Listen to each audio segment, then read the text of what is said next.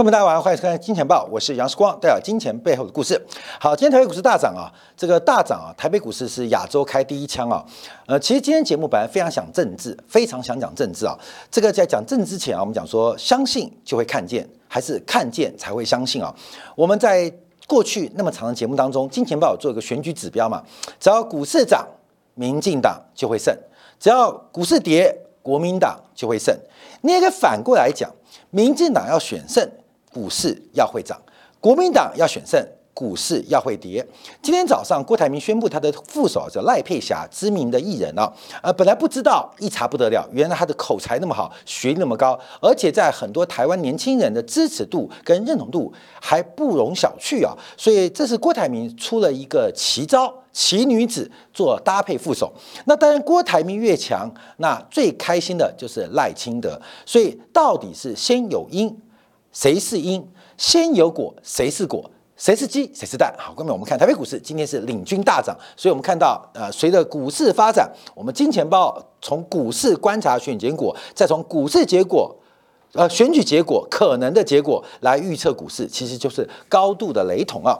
那另外，我觉得特别值得观察，不管二零二四年谁选上啊，我们现在大胆预测，二零二八年台湾的。未来领导人一定是蒋万安啊，这个几率我认为到百分之百啊，呃，这百分之百说，二零二八年啊，不管二零二四年是谁当任啊，不管是赖清德选上连任没有机会，还是侯友选上连任没有机会，反正二零二八年的总统，在美国老爸的钦点之下，应该蒋万安无误啊，因为他受到《时代杂志》的表彰啊，百大的这个风云人物啊，这个我记得上一次啊被点名到的台北市长叫做阿扁啊，阿扁啊，所以这个蒋万安已经被美国青睐，而且是北京首肯。所以你看啊，呃，这个两岸的这个呃双城峰会啊，就是上海跟台北的这个呃双城论坛啊，你看民进党每一个都很长眼哦，不敢乱批评蒋万安，因为我们知道民进党老爸就是美老美国人，所以美国人喜不喜欢蒋万安，其实民进党的高层都知道。不仅知道，而且很吃味哈，所以我们看蒋万安做什么事情，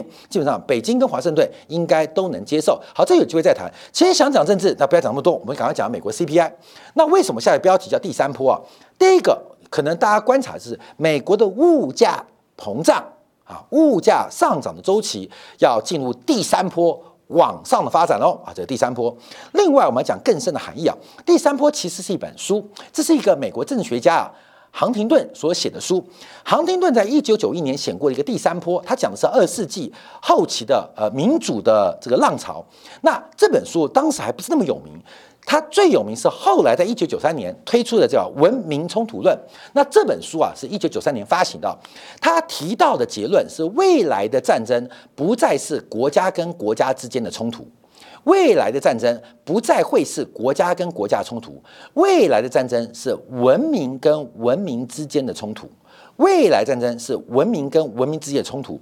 在一九九三年发表了这个报告之后，我们看到随后就是整个啊，包括呃，他检讨了破案战争嘛，后来包括整个美国。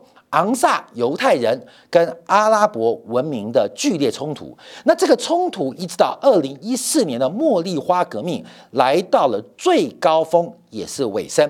在茉莉花革命之后，我们把台湾看大一点啊，就是太阳花运动。那太阳花运动就掀起，也代表昂格鲁萨克逊民族跟犹太民族的这个文明。从原来的主要斗争对象是阿拉伯文明，因为阿拉伯文明是个极端主义。现在在二零一四年茉莉花革命宣告结束，而太阳花运动宣告开始，下一步就是现在正在进行冲突跟斗争的，就是华夏文明。所以从一九九三年三十年前亨廷顿的看见，其实符合现在国际。局势跟地缘政治的变化，所以亨廷顿很了不起啊！所以他那时候写了一个第三波，讲的是民主化的浪潮。认不认同再说啊？呃，第三波浪潮，那这个第三波啊，被用在很多地方啊，包括像宏基啊，最早的软体公司就做第三波嘛。大家讲宏基有家软体公司叫第三波，所以很多人叫第三波。这个第三波，它既反映的是西方的视角当中民主化进入第三波，不管从质量跟数量做观察。那这个第三波，我们也可以更广义来讲，叫做工业三点零，叫第三波。那现在我们把这个第三波来用在美国昨天晚上公布的消费者物价指数，讲到现在，我忽觉我好巨大，你知道吗？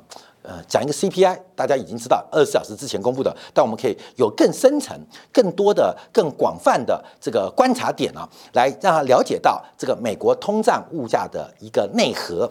所以等一下你会听到的就是字面上的第三波，但我现在破题要告诉你是，除了我们等一下进行二十分钟节目要跟你分析为什么美国要进入第三波的。通货膨胀，你更要了解这个第三波的内涵，就是杭丁顿他对于第三波的内核或广义所谓的工业三点零的更广义的解读啊，大家要特别了解哦。所以我们等一下只讲数据的分析，但你自己要去补脑啊，要自己去加工啊加工。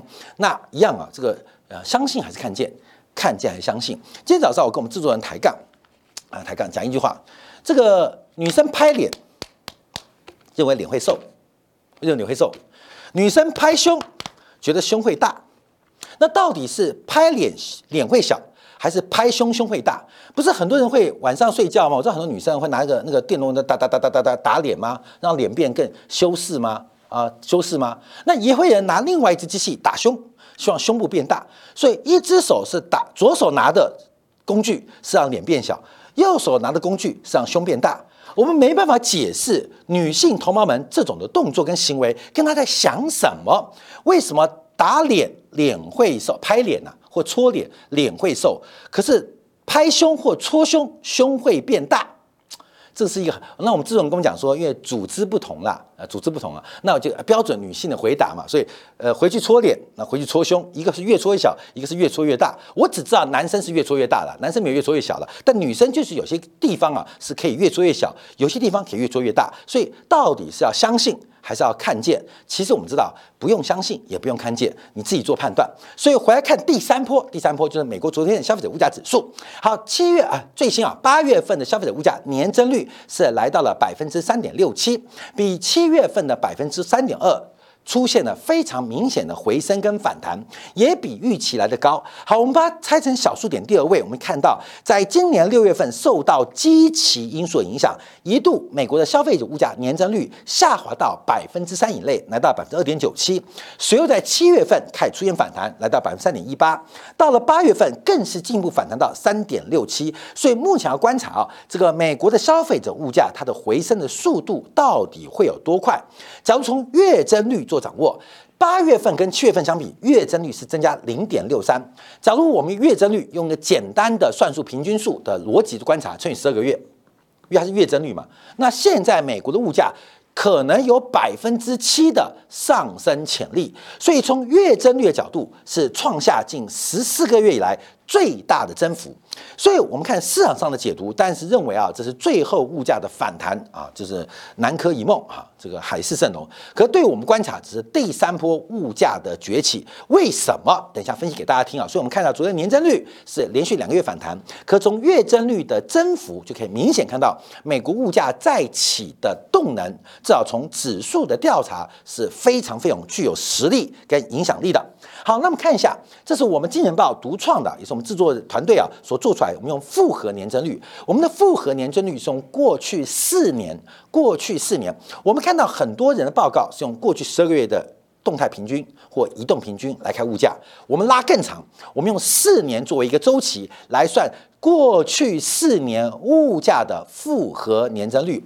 会这样计算，主要是要摆脱基期的干扰，就是去年基期高。所以今年成长数慢嘛，去年绩低，那今年成长数高嘛？那增速高不代表物价增高，增速低不代表物价低哦，观众朋友，你懂吗？啊，就是宾士从一百万涨到五百万，说今年我只涨五万块钱，大家还是买不起，所以基期高低基本上会跟物价年增率会有影响。所以我们拉了四年，这个图我们也讲了啊，有一年多了吧？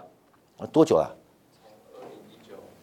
二零二二年三月，二零二二年三月啊，二零三月那时候我们是美联储第一次升息，讲到现在啊，这个图我们就陪着大家一再加工啊，已经讲了不知不觉一年半了啊，你也老一年半哈，我也老一年半，老没有关系，但我们对于这个社会对这个薪资的追求是越来越年轻啊。好，我们看到从复合年增率观察，啊目前最新数据是五点七一啊，是五点七一，就是负这四年来。跟八月份比较，从二零二零年到现在二零二三年八月啊，这个四年来复合年增率是五点七一，七月份是五点六七，六月份是五点七八。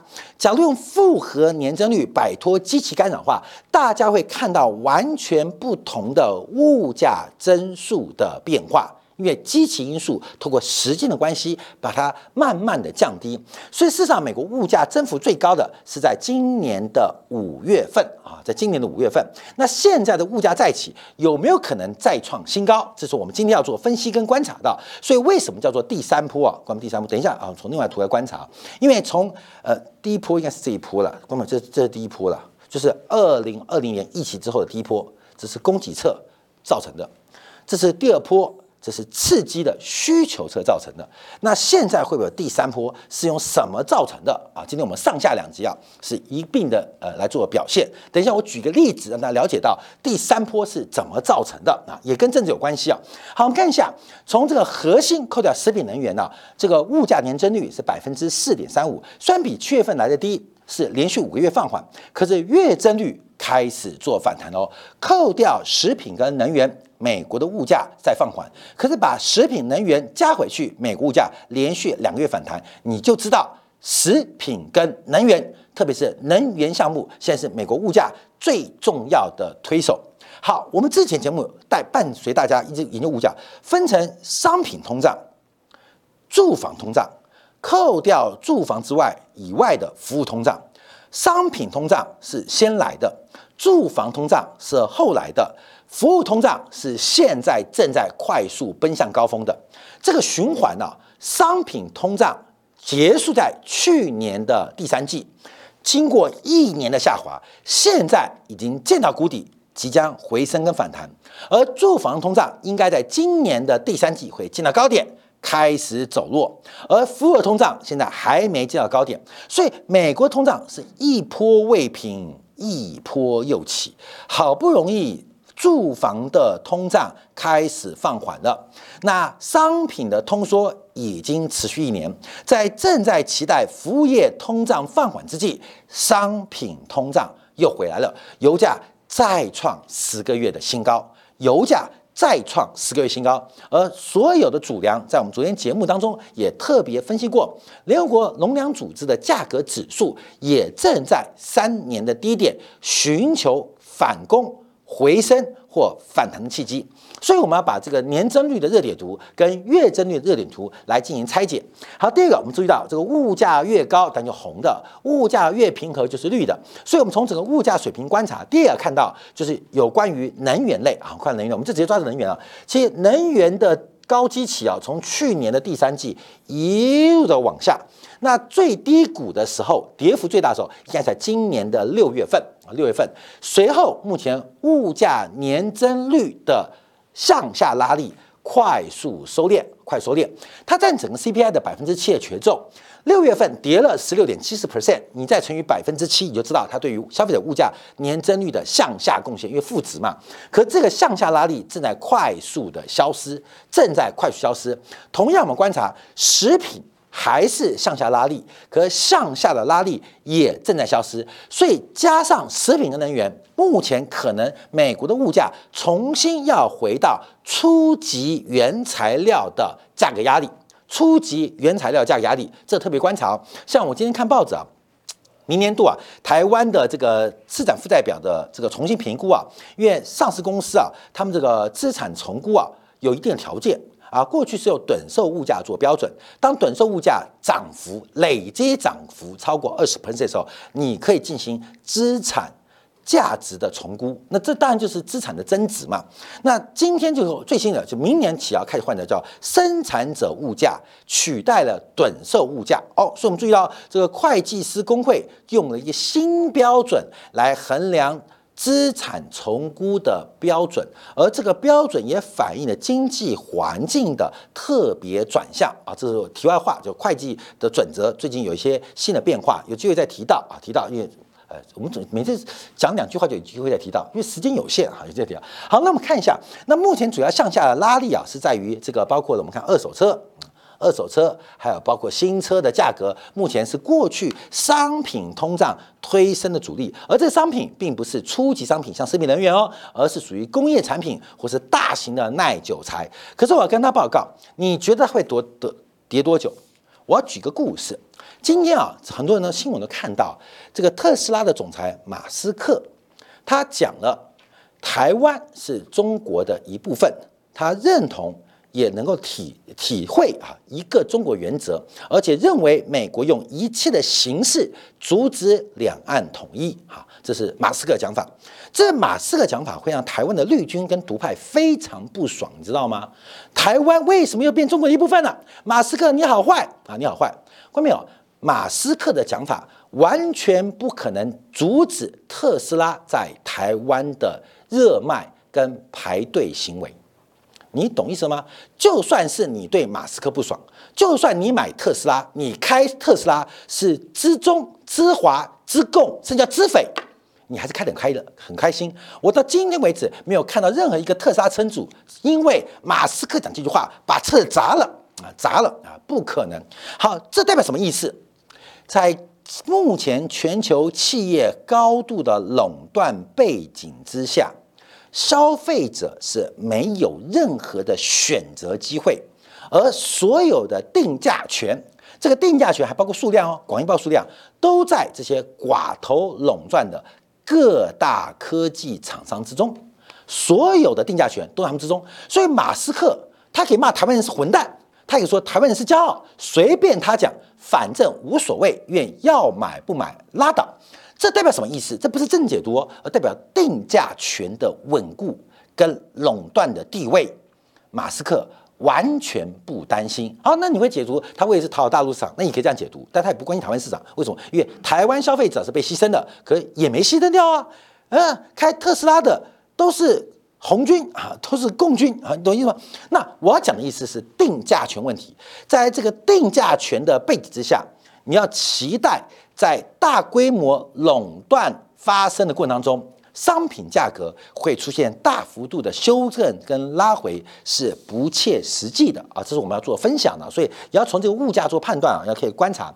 好，那我们从月增率啊可以看出更明显，有个数字忽然变很红，就是刚刚这个呃画面的左上角能源项目。那另外还有一个包括航空机票的反弹，这也是大家可以特别做留意的。另外还有包括了医疗的服务成本在走高，所以目前我们看这张图来分析贡献度，因为从年增率跟月增率出现非常不。一样的表现，主要是因为从年增率观察，能源项目仍然是一个负贡献。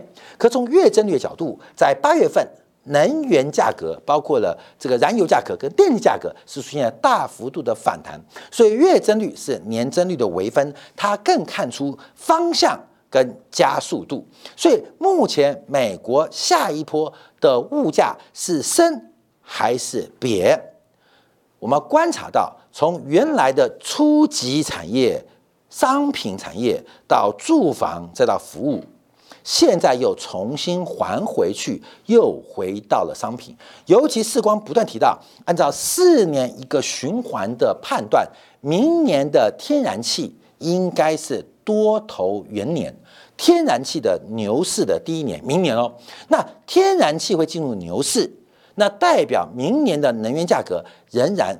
非常非常有极大的想象空间，所以目前观察美国的物价，光从这个三大板块做判断，呃，物价上涨的空间都很大。好，那我们再往上看一下，这是按照这个鲍威尔在去年十月三号布鲁经济学会的时候，他把通胀。拆成三个部分来做观察，那一个就是包括了核心商品，一个就是呃住房啊，一个就是扣掉住房的核心服务这三个项目。那这个三个项目当中没有含到食品跟能源，没有含到食品跟能源。好，大家不要忘记哦，没有含到食品，为什么有个核心跟非核心？就是因为一九七年代，因为能源跟食品涨太多了，主要把食品跟能源。加进去的话，美国物价会爆掉。所以为了管理方便，为了欺骗选民方便，所以把物价分拆成两个，叫做核心跟全部。全部就要包含食品能源，把食品能源扣掉就变成核心。那意思就是，假如我们人不吃不喝不开吃的话，其实物价是平稳的。这是美国改变的这个消费者物价统计数据，就扣掉食品能源变核心，那包含食品能源就是全部。所以为了观察物价，我们建议把波动比较大的把食品跟能源给踢掉。那美联储有按照核心的 CPI 做决策吗？我跟他报告，没有，并没有。沃克的年代，哈，沃克的时代，为什么美国把利率拉那么高？除了外围政治关系，重要就是，就算你不关注食品跟能源，食品能源都拉给你看。都涨给你看，所以沃克沃克最后大幅升息，主要的原因就是食品能源的物价无法被受控，所以大幅升息嘛。所以虽然有核心非核心跟全部之之分啊，关没有也不要分，食品能源仍在其中。但我们从鲍威尔的角度来做一个分析，因为鲍威尔啊常会自创很多的发明，还记得叫 A I T 吗？关没有？还记得有个东西叫 A I T 吗？你记不记得 A I T？A I T A I T，什么叫 A I T？哎，跟我猜一下，什么 AIT？哦，美国驻台湾的什么交流协会办事处叫 AIT 嘛？有没有看你台湾啊？你看我直接讲 AIT，不是啊，鲍威尔 AIT 是平均通胀目标，这是二零一九年他讲的，当时物价已经起来了。那鲍威尔跟大家的沟通是提到 AIT，我们的这个指标是看到平均通胀目标，怎么平均？平均多久？他都没讲，所以。鲍威尔的讲话是为了应付当下的境况，哈，就是为自己的决策找出理由，并不是从这些理由决定他决策，所以他的决策应该是被动的。可是在这个位置当中，他必须主动找出理由，所以不升息的时候看 A I T，要升息的时候 A I T 不见关门啊，收掉啊，直接打烊。那所以鲍威尔常常创出很多的观测方法。参考就好，因为我们才做分析啊，用宏观、长时间甚至历史的角度做观察。这鲍威尔他在诶美联储的利率决当中，应该非常非常的被动。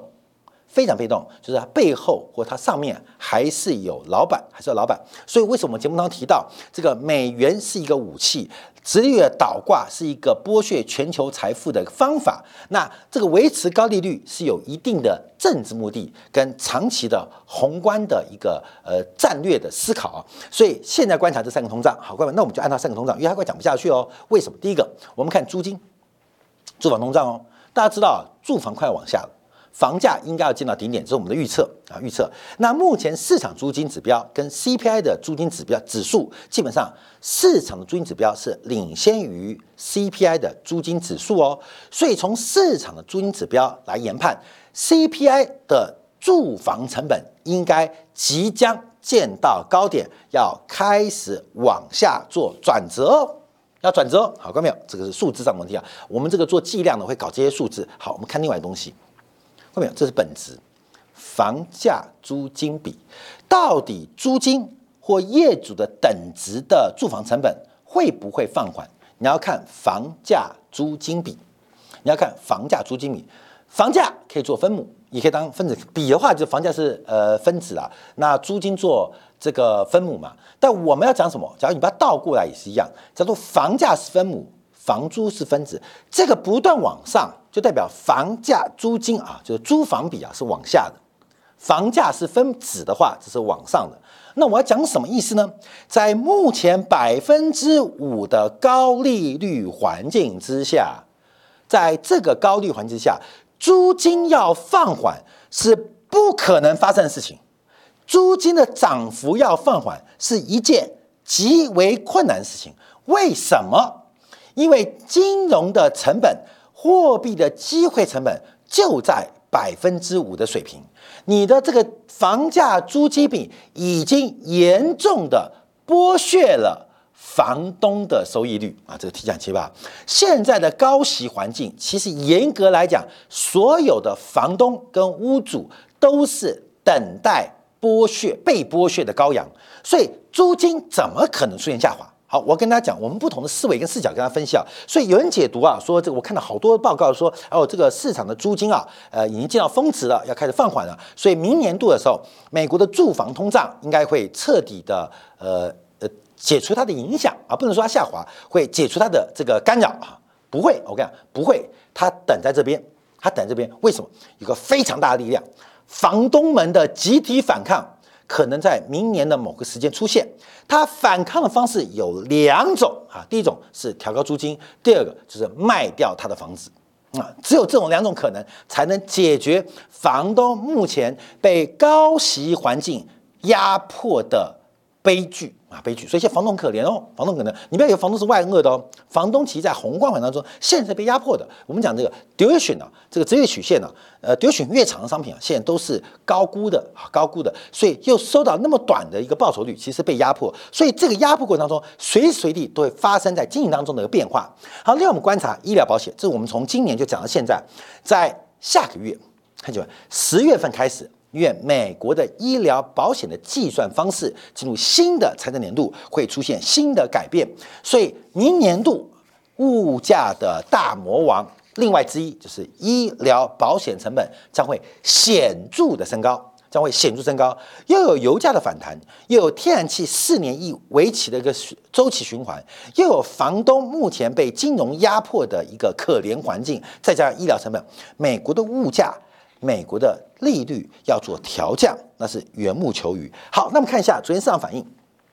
那市场现在解读就是会降息了，啊，降息，呃不，你解读不会升息了。那我们讲，我们讲十二道升息啊，十二次升息啊。这个十二次升息，我们是今年二月讲的，当时好像是第八次升息吧？我们讲会总共升息十二次，现在升息十一次啊。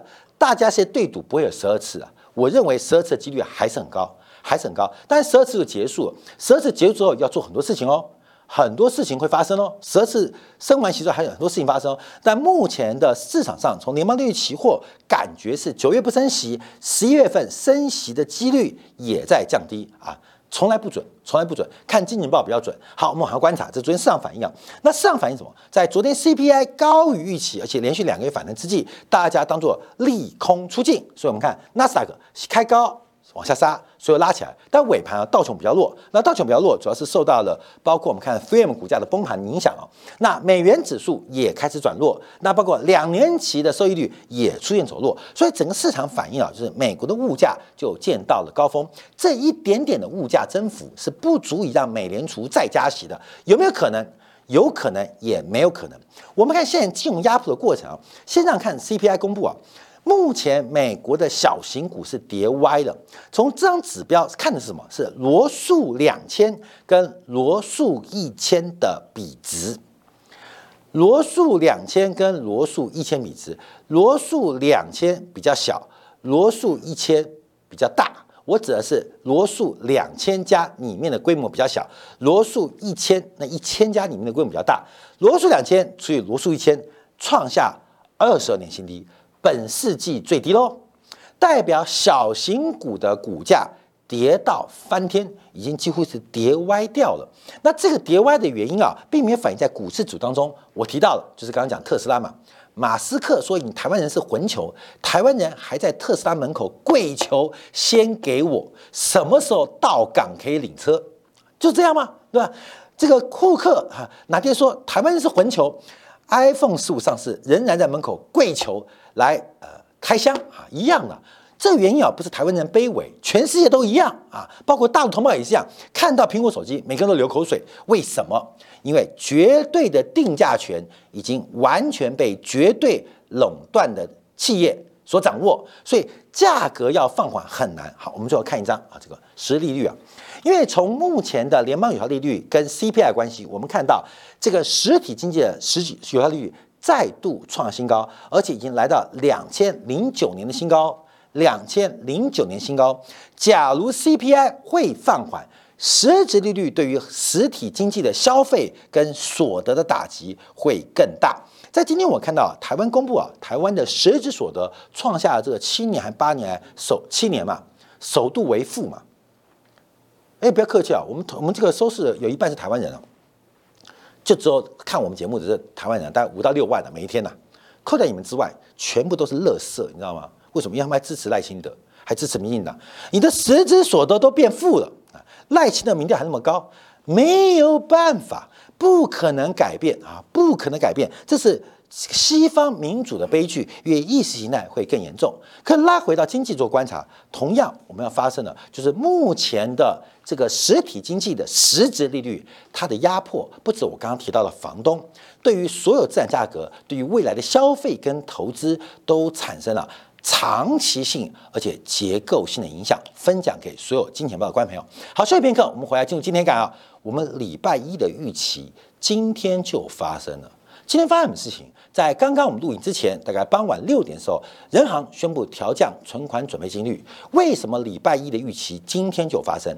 礼拜一除了预期在利率当中，在会议当中会有大变化之外，还预见哪些？我们等一下要从欧盟准备对中国电动车下手来看待礼拜一的预期，会对于后续的 A 股跟人民币产生什么样的影响？